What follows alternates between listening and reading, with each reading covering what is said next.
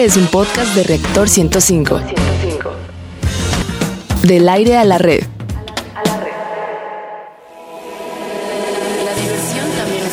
La diversión también es conocimiento. Radio Big Bang. Radio Big Bang. Ciencia y tecnología con Bárbara Esquetino y Leonardo Ferrera. Radio Big Bang. Radio Big Bang.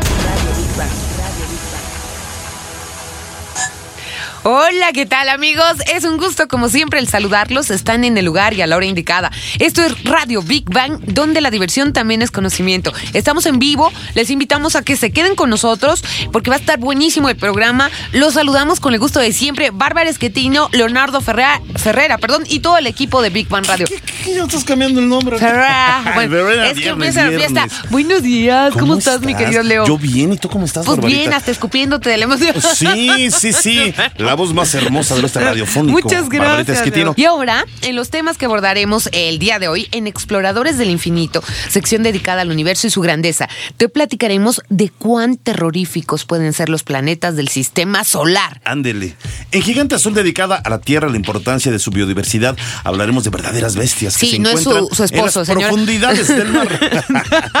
en materia gris, sección dedicada a los últimos desarrollos científicos o tecnológicos, te platicaremos de los asesinos más famosos de la historia y sabremos si es que existe realmente la maldad. Por supuesto que existe. Okay. En Construyendo Puentes, dedicado a los grandes inventos, ideas o sueños que han transformado la humanidad, en esta ocasión hablaremos de aquellos sueños que le han dado lugar a las pesadillas Sí. y a los seres oscuros.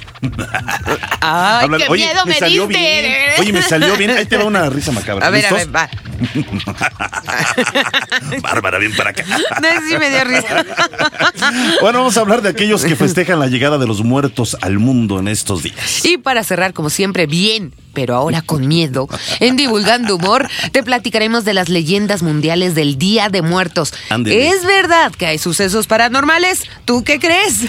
bueno, pues vamos a hablar de los que sí son realmente canijos. Lo- Ah, los, planetas más canijos del sistema solar. Venga, venga. En el universo, así como la Tierra, hay lugares apacibles y otros inestables y terroríficos. A continuación, les diremos cuáles son los planetas más peligrosos y escalofriantes de nuestro sistema solar. Bueno, pues comencemos por Venus. Este planeta, fíjense, tiene una presión atmosférica insoportable y constantes lluvias de ácido sulfúrico y temperaturas, oigan, de hasta 700 grados centígrados, lo cual significa que es muy poco probable llegar a su superficie y de lograrlo hacer quedarías consumido inmediatamente y serías una ceniza. Exacto, ahora vámonos con Júpiter. Tiene un mar de hidrógeno, donde es un espectáculo el observar cada segundo relámpagos que cambian de estado constantemente gracias a las reacciones del hidrógeno y además eh, las lunas de Júpiter, conocidas como galeanas y muy famosas, ofrecen una pintura inigualable, digamos dantesca, parece salida del mismo infierno, las cuales se combinan con una actividad volcánica incesante y poderosa. Oye, ese sí me dio miedo, ¿eh? Me Sí. imaginé el escenario, en Sí, verdad. sí. Bueno, Plutón, uno de los planetas más lejanos de nuestro sistema, que se caracteriza por sus bajas temperaturas, que incluso congelan el oxígeno circundante en su superficie. Fíjate, registra entre 228 y 238 grados centígrados bajo cero. Eso sí, es un frío infernal. Sí. Con lo cual, si algún valiente llegara alguna vez a su suelo, quedaría convertido en un instante en estatua de hielo. Si tú con todo lo que te hemos dicho aún quieres ser astronauta, te invitamos a escuchar cuáles son los peores temores en la colonización de otros planetas en la voz de Rogelio Castro. El equipo especial que llevan los astronautas puede llegar a pesar 130 kilogramos. Así que es toda una proeza cargarlo. Lo cual además lleva meses de entrenamiento para poder lograrlo. A esto se suma el esfuerzo de tenerse que mover y recoger fósiles en un tiempo bastante corto. Así que la NASA, en vista de que Marte va a estar muy visitado por los humanos en un futuro cercano, en el 2030 según sus cálculos, establecieron que este traje, junto con los guantes y casco, perjudicaban gravemente la visión y la movilidad de los astronautas, que al abandonar la nave para pisar suelo extraterrestre deben ser extremadamente precisos, ya que cualquier obstáculo, por mínimo que sea, podría causar su muerte. También se tomó en cuenta que con el traje actual se pasaban por alto un 25% de los elementos fósiles que hay en el suelo, y el auténtico terror que sentían los astronautas al tener que tomar decisiones contra reloj, ya que el tiempo que se les da en las exploraciones vehiculares es limitado porque cuentan con una cantidad pequeña de oxígeno. Radio Big Bang. Big Bang, Big Bang, Big Bang. Y bueno, pues saludamos aquí en el estudio a nuestro querido bigbaniano Antonio Yedías de la Sociedad Astronómica de México. Sí. Toñito, ¿cómo estás? Hola, ¿qué tal? Muy bien. ¿y Hola, buenos días. Bien, bien, días. bien. Muy- qué, ¿Qué? terrorífico día para estar con nosotros. ¿Tienes miedo? No, tienes miedo, no. Ay, sí. No, pues sí, todo da miedo. Ah. No, y aparte, por ¿qué te da ejemplo, miedo a ti así, perdón, como paréntesis, tu peor miedo. mi peor miedo, uy, yo creo que quedarme sin dinero en la quincena. Ah, Ese es un miedo de todos. Tú también lo tienes, Carlitos. Tú también, tenemos. Miguel, ¿verdad? No. Ceci, todos es el peor miedo que tenemos. Sí, no, y más que hoy es viernes. O que no llegue la señora de nuestros días por la razón que sea. Sí. Tómele, pichón, y ahora no voy a pagar tanta deuda. No, pues, güey. Eso sí da miedo, más miedo que sí, Plutón y más que la luna. No, hablando de justamente los lugares más terroríficos, yo creo que sí, justamente como había mencionado algunos, yo creo que yo también agregaría a la lista Io, que es justamente, no sé si la mencionaron. No. La luna de Júpiter, ¿Ah, sí? Que es, el- es la luna más activa de todo el sistema ¿Por qué? solar. A ver, a ver. Hay Eh, ocho, cuéntalo, por ejemplo, cuéntalo. creo que lo había dicho, pero hay como, por ejemplo, ocho volcanes haciendo erupción al mismo tiempo en Io. ¿de Fíjate, fíjate. Entonces imagínense, de repente estás caminando bien tranquilo en Io, la, la, la, y ¡pum! ¿no? O sea, ¡Oh! sí, vamos para la izquierda, ¡pum! Vamos para O sea, atrás, ¡pum! y de un solo hemisferio. No, oye, y oye, y a mí Marte sí, bueno, creo que con, con justa razón se me hace terrorífico, incluso para pensarlo como otro planeta, para habitarlo, ¿no? claro, O sea, de ay, Pues se piensa que, Ahí dicen que que, sea grandes momento, hemos hablado tornados, de eso, el sí. calor es sofocante, ah, platícanos no, de que- todo. Esto me da mucho miedo. tú. Ay, Por ejemplo, no, claro, la radiación en Marte debe ser tremenda porque la atmósfera es mucho más ligera que la Tierra. Ajá, ajá. Te puede achichonar, a, achichonar. no, achicharrar. Achicharrar, ¿Cómo se dice? No, hombre, te dio hambre. ¿Quiere chicharrón, Yo Antonito? creo que sí. No desayuné. Achicharrar. No, Achicharrar. achicharranar. Achicharrar, achicharrar. Bueno, bueno, ya lo que sea. Vamos a hablar de. Marte, ¿no? Sí, Marte, No, o el sea, chicharrón de Marte. Ajá, a ver. O sea, la temperatura debe ser también muy, muy grande. Sí. Y obviamente, justamente por lo de la atmósfera. Aunque yo también, por ejemplo, no tanto de los planetas, yo mencionaría una que otra nebulosa. A ver, por a ver, ejemplo, a ver, a ver. La, ¿han, han visto la. No es nebulosa, de hecho es galaxia. La galaxia de la hélice, la No. que es el, el ojo de Dios.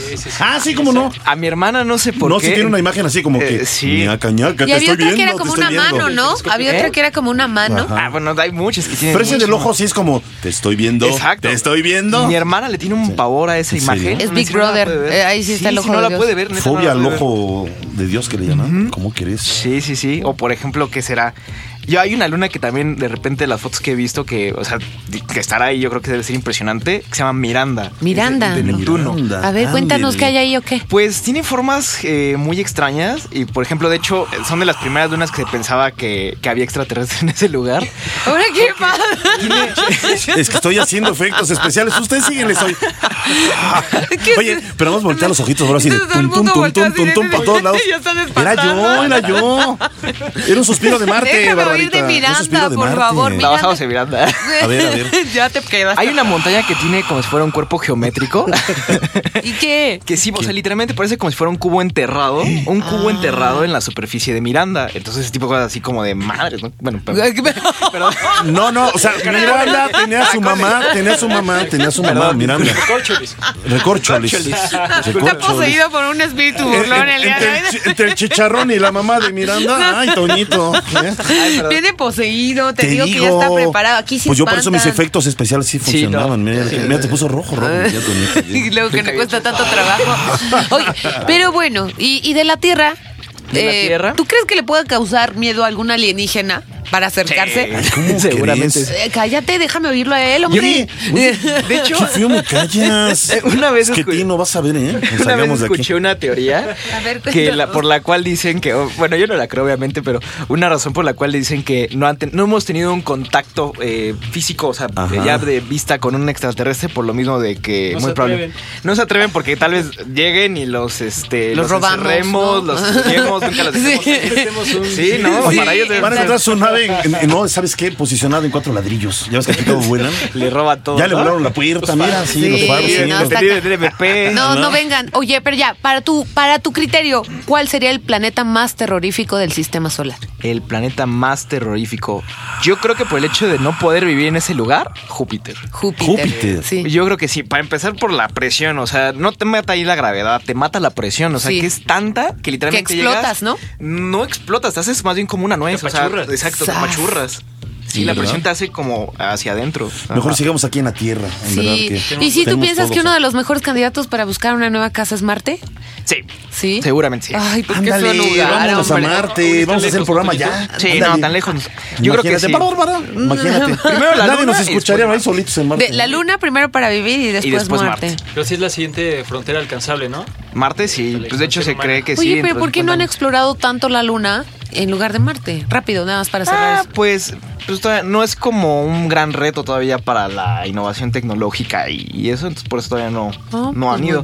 Pero Y eventualmente vez cuando... nos dijiste tú también que pues no hay no hay recursos que explotar, entonces también, pues, Exacto. no puede ser. No, si hubieran encontrado, por ejemplo, oro o plata en la luna, ahí. ya estarían ahí. Ya, ya, de hecho, ya habría colonias, ya habría supermercados. Sí, ¿verdad? Hasta Oxxos y todo habría. Ah, no, ok, oye. Toñito está de verdad, Toñito. Sí, gol. Ya Entre va. el chicharrón, la No, y- mamá y de las de tiendas de las y 24 los horas. Allá.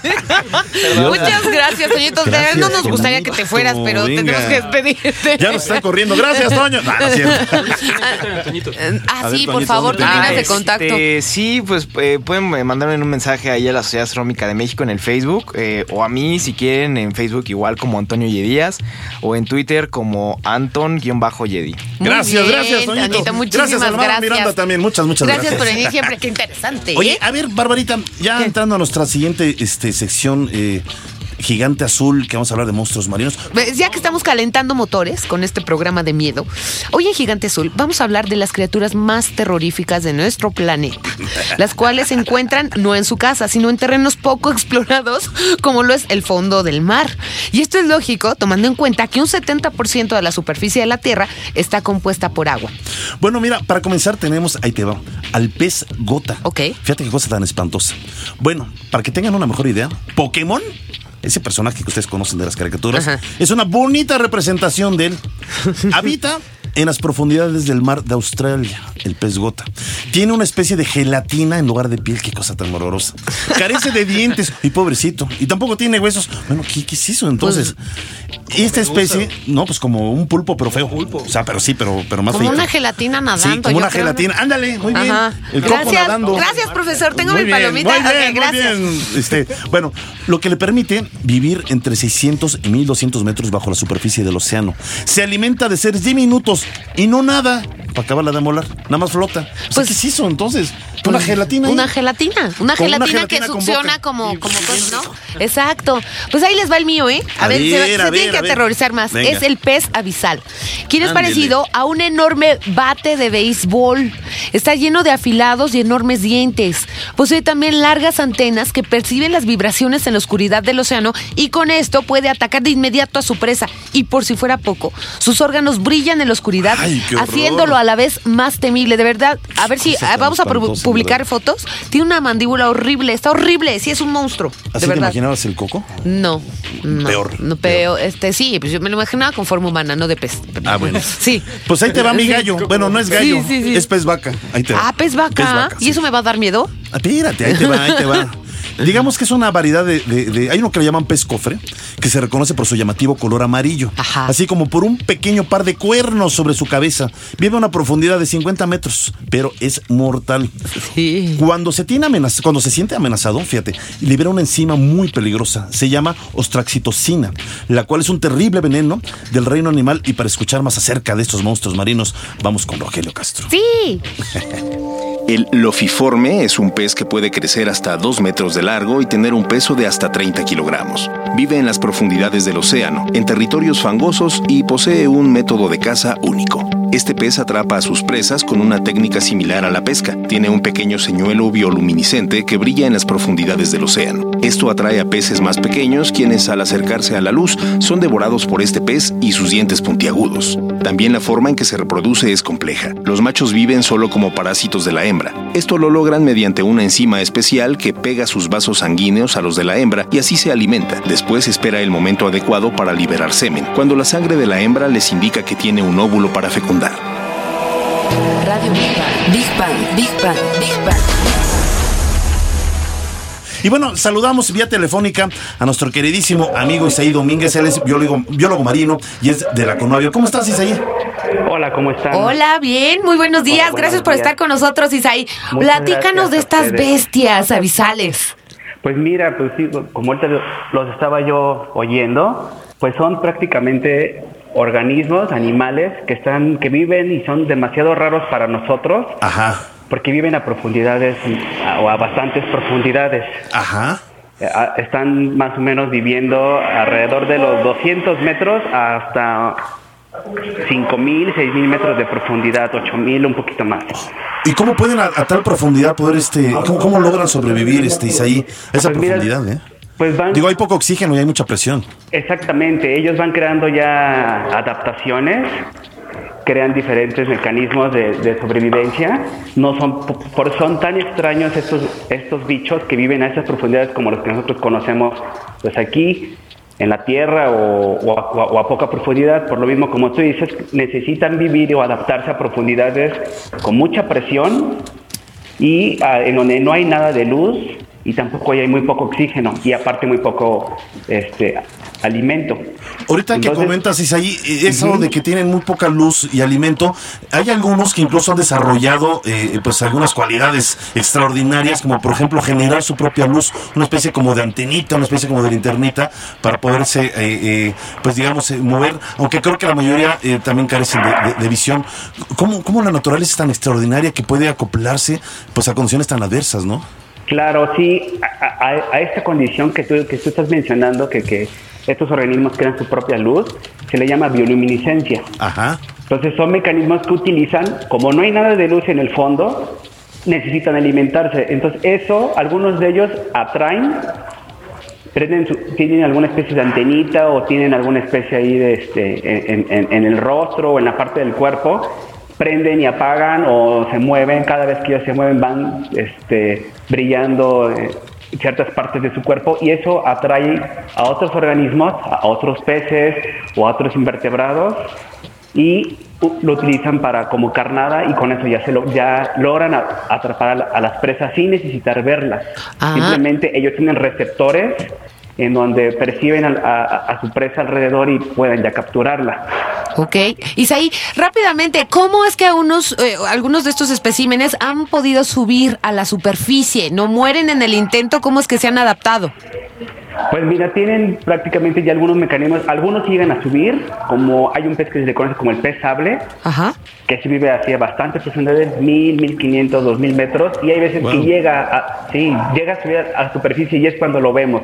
Okay. Pero pues él va subiendo poco a poco y entonces no tiene ningún problema. El problema y a veces que ha sucedido es que que han atrapado algunos de estos organismos con alguna red o algo y los suben muy rápido, entonces pues es cuando mueren exactamente, ya lo ya llegan a, llega a la superficie muerta. Pero si estos organismos se van van subiendo conforme ellos poco este lo vayan necesitando, no hay no no no, no llegan a morir. Por eso es, que a veces hemos encontrado este tipo de organismos este, en las playas o cerca de o, o, en los barcos que lo han visto. Sí y este es como la manera en la, que los hemos encontrado o a veces ya cuando los capturan y sin querer salió enredado en la red o algo. Pues que en verdad qué misterio de, animales. Por ahí alguna vez conocí en España un mercado especializado en venta de estos eh, monstruos marinos que incluso son comestibles, pero eso podría ser tema para, para otra ocasión. Mi querido Isaí Domínguez, eh, biólogo marino de la Conavio, te agradecemos muchísimo eh, tu tiempo, tu paciencia para estar con nosotros y es un gusto enorme que estés aquí en Big One Radio. Muchas gracias a ustedes por la invitación y pues este muy, buen día. Gracias, igualmente. Fuerte abrazo, fuerte abrazo. ¿Y qué más terror que nos producen algo muy real, muy, muy real que está en la vida de todos los seres humanos? Las matemáticas. ¡No! Sí, las matemáticas. Me yo algo con lo que yo me aterraba de niño. Pero bueno, ya no hay por qué aterrarse si las entendemos. Hay un maravilloso libro, escuchen. Los Simpson y las matemáticas, sí, como yo usted. Los Simpson y las matemáticas. Un libro escrito por Simon Sink. Y está en la línea con nosotros. Ahorita vamos a arreglar este libro y vamos, ahorita vamos a hacer alguna pregunta. Y está con nosotros Matilde Schoenfeld. Schoenfeld, exactamente. Ah, por cierto, Matilde, te mando muchos saludos que está con nosotros Cecilia Kuhne. sí. Ah, yo también te mando saludos. Ándale. de la escuela ya sabe mucho de libros. Exactamente. Querida Matilde, platícanos de este libro Los Simpson y las matemáticas. A ver.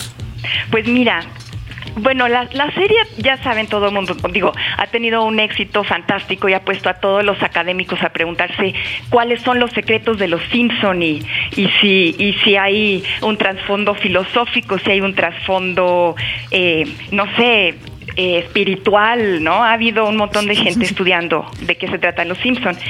Pues resulta que los Simpson, los, los guionistas de los Simpson son doctores en informática, son físicos, son matemáticas, que lo que ellos querían hacer era justamente transmitirnos las matemáticas de una manera...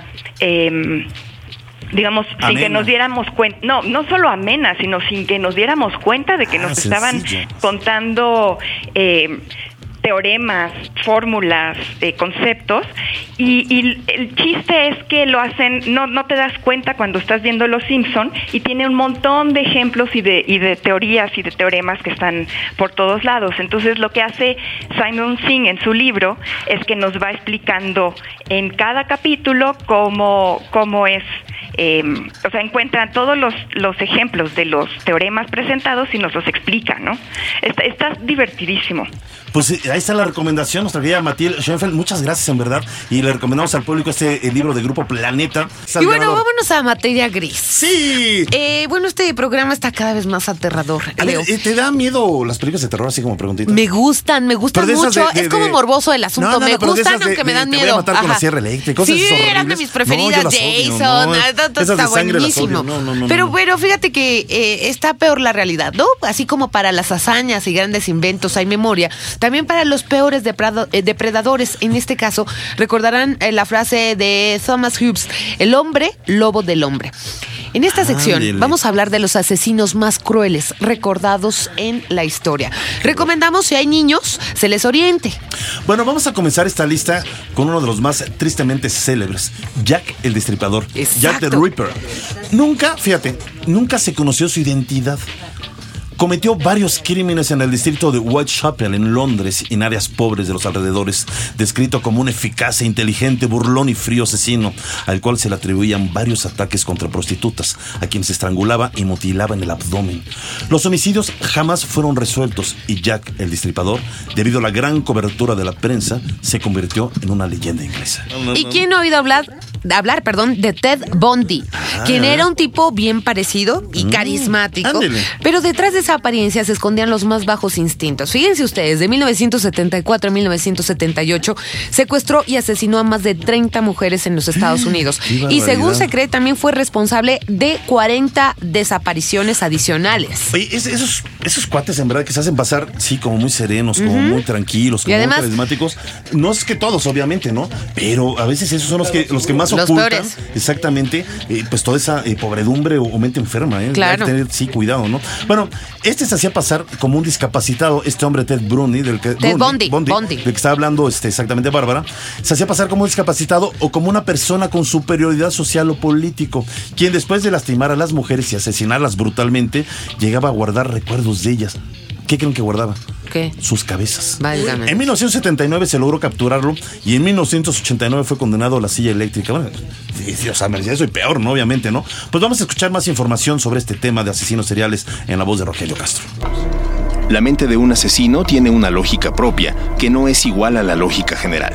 La mayoría tiene un coeficiente intelectual alto, superior al promedio. En general son hombres jóvenes en buen estado físico.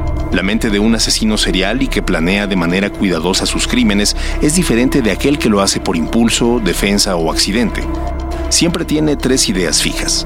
Manipulación, dominio y control de la situación. Dentro de los asesinos seriales existen dos subtipos de asesinos. El asesino organizado, quien es metódico y planifica cuidadosamente sus crímenes usando su arma preferida para atacar a sus víctimas, y el asesino desorganizado, quien es dominado por sus impulsos. Elige sus víctimas al azar y utiliza para matarlas cualquier arma a su alcance. Radio Big Bang. Big Bang, Big Bang, Big Bang. Y no es que nos guste este tema, pero estamos muy emocionados. Ezequiel nos está dando grandes, grandes referencias. No, ese tema me da miedo. Bueno, para especialista en estos temas, saludamos rápidamente a Cecilia Cune, que va a estar además con nosotros lo que resta del programa. ¿Qué nos tenías de que decir acerca de todos estos asesinos tan célebres y famosos? miedo, o sea, esos No, bueno. temas de veras que... Ah, verdad pero es que- que tengo que Hay N cantidad de libros, ¿verdad? Cosas terroríficas. Sí. Pero hay un libro muy famoso, El asesino del zodiaco. ¿No? Ese era un asesino muy famoso. ¿Y, y no De sabes de qué editorial es, mi querida Cecilia? Yo creo que no, pero No. yo creo que no hay que leer eso. No. Hay que- bueno, pero hay asesinos Ándale. famosísimos, yo creo famosísimos. que debemos de leer de asesinatos bonitos. ¿Cuáles son bonitos? ay, Perdón. bonito, no, no para ver un asesinato bonito. Tenemos que hacer hombres lobo y esas cosas. No, mira, vamos a hablar, vamos a hablar, no de asesinatos, pero sí. ¿Qué tal, por ejemplo? Voy a volver a Edgar Allan Poe, que es importante. Ay, claro, ¿Por qué un no clásico hablamos para un esta clásico, época. por ejemplo, La calle Morgue, los Claro, misterios de la calle claro, Morgue? claro. Que ¿Y además les va, les va a encantar ¿A muchísimo. poco no te la sabes? ¿No, No, lo has no, leído? no, a Edgar. Que aparte No, a mí se me hace un a gran poeta.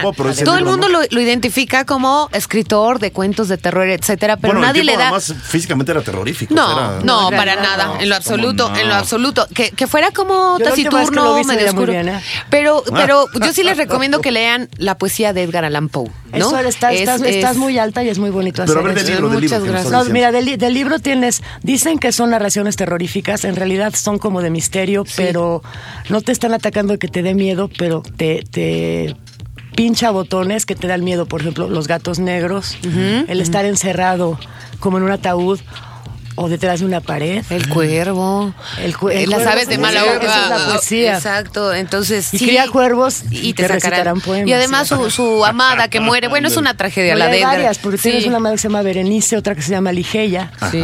Todas ellas, todas, todas ellas mueren de esa Sí, manera. sí. Y hay otro cuento muy famoso que se llama El corazón del ator. Sí, buenísimo. ¿Que de dónde crees es que uno está? de mis preferidos. Uno está- de mis preferidos de Edgar Allan está debajo del piso. Sí. Bueno, pero Tienen que además leerlo. de eso, hablando también de asesinos o de policíacos, tiene un detective, Edgar Sí, Allan Poe, que sí. poca gente conoce, y resuelve dos crímenes. Uno de la carta robada, que parece que me lo escribieron a mí, porque no les puedo contar, se pierde una carta, bueno, la buscan, hace así como yo, ¿de dónde está mi zapato? ¿Dónde está mi artículo? ¿Dónde, ¿Dónde dejé mi vaso, Carlitos? ¿Dónde dejé las tijeras? Entonces, el detective, todo es tremendo, y no puedo decir dónde está, por la carta robada. Está donde Tienen que leer a. Edgar Allan Poe. Y vamos a seguir contigo, mi adorada Cecilia Kiene. Y vamos No a es cierto. construyendo puentes. ¿Ya quieres ver, terminar el ¿te programa? las tradiciones? A mí sí, a mí sí. La verdad es que yo creo que el folclore de cualquier pueblo es bellísimo. Así es. Los nacimientos y todo eso, ¿no? ¿Ok? ¿Y qué más significativo que las tradiciones y las leyendas para enlazar a los pueblos y continuar ciertas tradiciones? Hoy en Construyendo Puentes hablaremos de cómo se festeja el Día de Muertos en diferentes partes del mundo. Eh, para comenzar, qué mejor que nuestro país, esta celebración fue declarada como Patrimonio Inmaterial de la Humanidad por la UNESCO, ya que posee características especiales como platillos, flores, velas y distintas ceremonias que se celebran para recibir a los espíritus de los que se fueron. Bueno, y continuamos con el famosísimo Halloween. ¿Cómo he hecho polémicos el Halloween? Que se, eh, es una de las eh, fiestas más importantes de los Estados Unidos, la víspera de Todos los Santos. Tiene su origen en los pueblos celtas y llegó al país con los primeros inmigrantes irlandeses que celebraban el día que los muertos llegaban del otro mundo. Pero para la comunidad cristiana es una fiesta satánica, ya que se asocia con brujas, fantasmas, monstruos y el terror en general. Bueno, y ahora toca el turno al Festival de los Fantasmas del Budismo y Taoísmo, también conocido como el Festival de los Muertos Hambrientos. Se festeja el décimo quinto día del séptimo mes calendario del calendario lunar y se disponen alimentos en altares para satisfacer a los espíritus hambrientos. Bueno, ¿y qué me dices del Chomben en Camboya? A Tiene ver. 15 días de duración entre mediados de septiembre y octubre. Los camboyanos creen que durante la celebración la línea divisoria, divisoria entre el mundo de los vivos y de los muertos es tan delgada que los muertos se acercan a este mundo buscando a sus seres queridos. Los camboyanos, por lo tanto, los atraen con comida. Y bueno, y, y si realmente existen los fantasmas, ¿tú crees en fantasmas? Pues yo sí, pero vamos a ver qué nos dice la ciencia, ¿te A ver, parece? exactamente. Tomamos por creencias populares el que nos hablen de fantasmas. Pero ¿realmente existe un estudio científico que dé como ciertas estas manifestaciones? La respuesta es no. No existe evidencia científica y concisa de que esto sea algo real. Por ejemplo, las variaciones de luz y temperatura, se ha determinado, se deben a campos magnéticos que pueden también provocar efectos severos en el cerebro. Los sonidos extraños. En estudios realizados por Vladimir Gravinsky, se descubrió que las alteraciones en el sonido se producen con facilidad. En campos y selvas son producidos sonidos de 17 a 19 Hz por algunos animales. En las ciudades, la aviación, las tormentas intensas, los automotores, etc. Este tipo de alteraciones pueden provocar en las personas irritación, dolor e incluso sangrado en los oídos, y si son constantes también pueden inducir a un estado de miedo, paranoia, temor y pánico. Radio Big Bang. Big Bang, Big Bang, Big Bang. Gracias a Rogelio Castro, pero al final ustedes tienen la última palabra. Y bueno, pues qué libro Rápidamente, vamos a un libro, una recomendación, Les voy a Cecilia. recomendar dos libros para que tenga sustento académico en Halloween, que a mí no me gusta. Prefiero la calavera que la calabaza. Así es. Pero les voy a recomendar dos y ya léalos de verdad. Por supuesto, Frankenstein de Mary Ay, Shelley, sí. que lo escribió una mujer, que se, se subtitula El moderno Prometeo. Y Drácula de Bram Stoker. Claro, Pero clásico. el del, del de Bram Stoker. El mero mero. Sí, el mero mero, los vampiros del no sé qué. Y sí, léanse los cuentos de Edgar Allan Poe, todos por favor. Y cuando lleguen al gato negro, que Nos dicen manden- qué que les nos manden qué les pareció. Claro. Ándele, pues. No te vayas porque vamos a No, cerrar ¿sabes contigo. Qué, ¿Sabes qué? Pero que nos digan. Claro. ¿Quién, quién se, quién se llevó la carta robada y quién era el asesino Perfecto. de la calle? Muy bien. La calle Morgan. Bueno, pues para cerrar con mucho miedo, hablaremos de las leyendas más macabras del mundo. Comencemos con nuestro país y La Llorona. Orgullosamente tenemos una de las leyendas más famosas de todo el mundo, la cual nace en el corazón de la Ciudad de México. Cabe aclarar que hay varias versiones de ella. Por ejemplo, eh, dice que se trata una de ellas de la Malinche, quien entregó su pueblo a los españoles y se lamenta por los hijos que engendraría esta nueva raza. Pero en lo que sí coinciden todos los relatos es que se trataba de una mujer indígena. La otra historia nos dice que esta mujer tuvo un apasionado romance con un caballero español, del cual tendría tres hijos, que serían atendidos devotamente por su madre. Pero el tiempo pasaba y el caballero español solamente esquivaba las peticiones de esta mujer para formalizar su relación. Bueno, algo normal en estos tiempos. La, razón era clara.